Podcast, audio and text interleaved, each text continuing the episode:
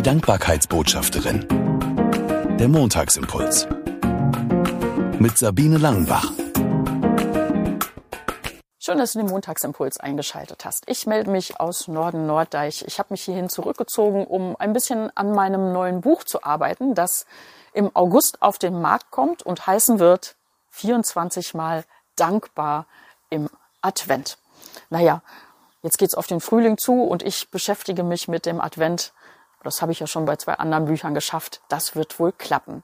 Zwischendurch lasse ich mir immer mal den Nordseewind um die Nase wehen, genieße die Sonne, die tatsächlich hier ist und ähm, lass mich auch manchmal inspirieren von WhatsApp-Statusmeldungen, wie zum Beispiel diese.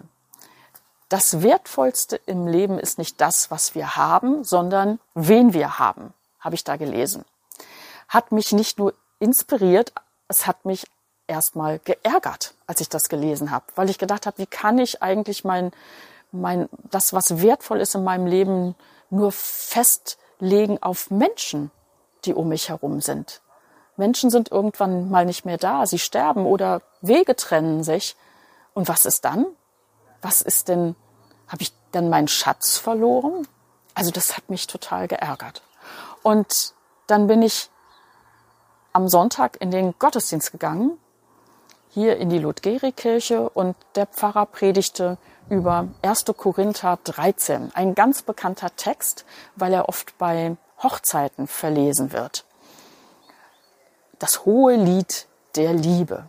Die Liebe ist langmütig und freundlich und dass man, wenn man etwas macht und keine Liebe dabei hat, dass es nichts wert ist.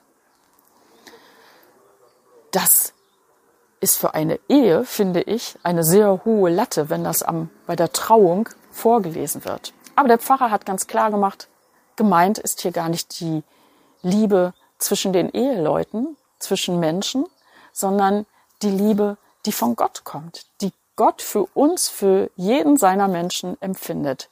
Seine Liebe ist wirklich treu.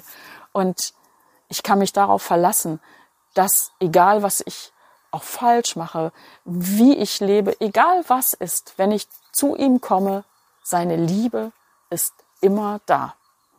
Das nochmal so zugesagt zu bekommen, das tat mir einfach gut und dafür sag ich heute Gott sei Dank.